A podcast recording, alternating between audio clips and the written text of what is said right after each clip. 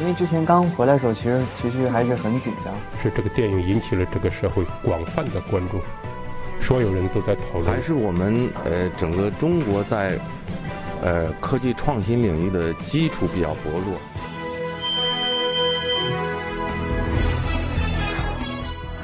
影响有影响力的人，中国新闻周刊。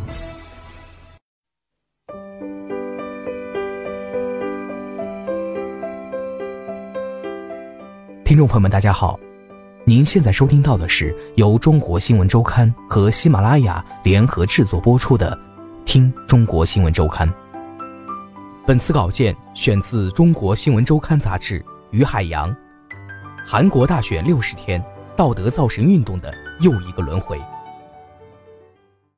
在朴槿惠周日傍晚离开后，青瓦台秘书市长韩光玉三月十二号晚七点，名声尽毁的韩国首位女总统朴槿惠驱车离开总统府青瓦台。如之前的每一位前任一样，朴槿惠也用了半生的心血换得踌躇满志而来，最后花了不超过五年的时间仓皇失措而去。面对这样熟悉又陌生的结局。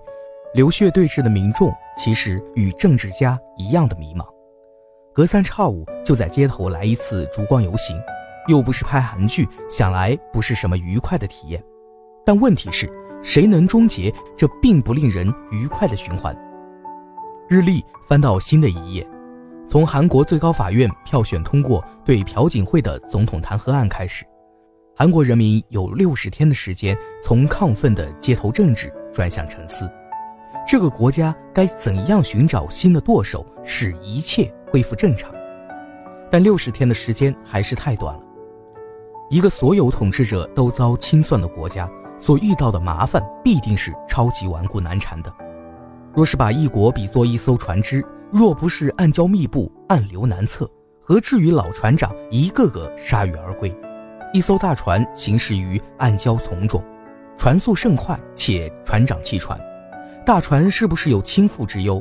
这个问题的答案其实不是乍一看那么肯定。子非船，安知船体？是不是钛合金？子非船员，安知船员中有多少是老司机？以目前知识界的共识，韩国若想打破长期对抗的循环，五大暗礁问题必须得到正视和解决。暗礁之一，分裂互赠的地域文化。朴槿惠贪腐了没？你问一个庆尚北道的人和一个全罗道的人，得出的答案几乎百分百会是相反的。朴槿惠支持率百分之八十的时候，全罗道的民众也没有原谅过他追随李明博迫害前总统卢武铉的往事。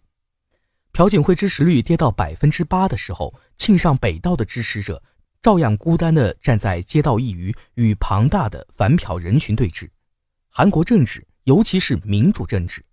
首先是地域分裂的政治，不同地区，尤其是庆尚和全罗的斗争，能够一直追溯到公元七世纪新罗王朝消灭百济。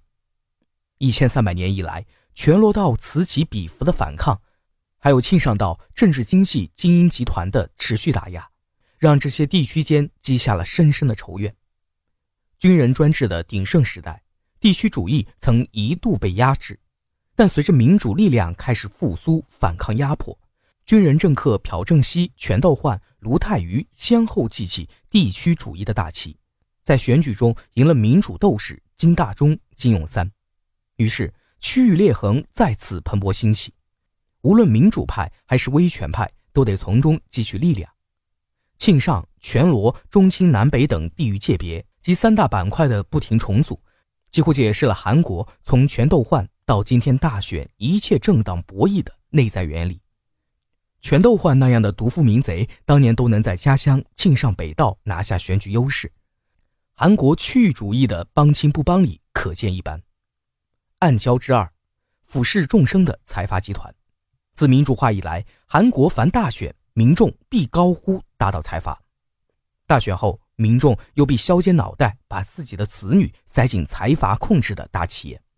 财阀们崛起于日战时期或冷战时期，其发家史要么有日本背景、美军背景，要么有朴正熙背景，几乎都是走官商勾结、以政促金的路子。赚取第一桶金后，富商们与权贵交结联姻，赞助政治，最后把自己和国家融为一体。到了今天，掌握国家百分之六十财富的八大家族，多是座上客常满、尊中酒不空的二代、三代掌权。他们形成了一个封闭性极强的圈子，这个圈子业务熟练，人脉广泛，但就是与一般的民众既无感情也无交流。一九九八年金融危机曾经重伤了财阀集团。大禹、韩宝等巨头垮台，金大中顺势改革，曾经使人民一度认为这个圈子对外打开了大门。但二十年过去，人们发现恢复了元气的韩国财团们大规模的引入美资、日资、欧资，实现了自身治理结构的现代化。奇怪的是，对外已经用现代企业形象示人的大企业们，一面对自己的民众。马上就拾起老一辈及垄断与盘剥为一体的苛刻嘴脸，以及收买政客正是现今的传统手腕，无孔不入地从民众身上抽血。韩国仍然不是一个可以产生巴菲特、扎克伯格、比尔盖茨那样与民众侃侃而谈的巨贾富豪的国度。暗礁之三，封闭保守的政治体制。韩国政治体制的封闭保守，实际上是其区域性和对财阀依赖性的自然反应。因为选举政治的高度区域化，韩国的政治集团不可能真正实现全国性的广泛代表性。党派内的纽带必然是以同乡、同族、同学、同事等传统因素叠加结成，外人进不来，里面的人也出不去，低流动性与乡党勾结，形成恶性循环。另一方面，圈子一旦小且封闭，他就无法通过光明正大、开门迎客的态度获得执掌国政的资源。于是，暗箱操作借助财阀就成为党派生存的自然法则。政党画地为王，财阀们要来这些地盘发财，也乐得资助政党。双方一拍即合之下，韩国政治黑幕无法根治的泥潭文化就此形成。清廉如金大中、卢武铉。都没防住乡党们把其家人拉到坑里，实则代表了韩国一个非常具有典型性的现象。你看台上一个个总统、总理威风凛凛，实则其心也薄焉，其亡也忽焉。一旦总统们丑闻缠身，议员马上推身退党，再跟着愤怒的人群共同声讨，于是就可以换个马甲继续从政。因此，台下这些小鱼小虾的乡党们，关不过议员、知事、部长。却每每做到了几十年风吹雨打巍然不动。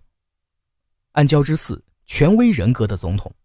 韩国总统这个职位，既是韩国经济政治结构失调扭曲的集中代表，也是这种扭曲结构中资源分配的关键环节。如前文所述，韩国的地域、经济和政治圈子其实都是狭隘封闭。这种圈子里产生的政治体系，在本质上其实是不善于和民众打交道。甚至敌视、畏惧民众的，但随着民主化浪潮的势不可挡，他们又不得不和民众交往。于是，韩国总统就成为民众与精英圈子非常脆弱纽带中的关键一环。从这个意义看，凡能当得上韩国总统的人，无论个性能力如何，当政之初名声不错，那都是一定的。朴正熙创造了汉江奇迹，全斗焕是战斗英雄，卢泰愚成功举办了汉城奥运。金永三开创了廉政历史，以此类推，韩国总统都当得起一时俊杰的称呼。但是，当一个社会民众与精英的关系高度扭曲的时候，他们间的纽带所需具有的强度是一般政治领袖承受不了的。这个结构要求总统们：第一，要有足够的人气，要借着百姓的怒火压制党内的小团伙贪渎王法的欲望。于是。清流型总统金永三、卢武铉能够脱颖而出。二是要有足够的威望，能够镇得住财阀，拉得住手下，把内外资源分配一碗水端平。于是，李明博这样的 CEO 型总统，尽管后来人气大跌，但他一直能镇住全场，最后成为唯一一个全身而退的前任总统。三要有足够的战斗力，能在乱战中幸存下来，因为韩国地域等区别太明显。无论谁当总统，蜜月期总是结束的太快，然后反对派全力开火，能挨揍、架得住弹劾、找得到办法诿过他人，几乎是总统的基本功。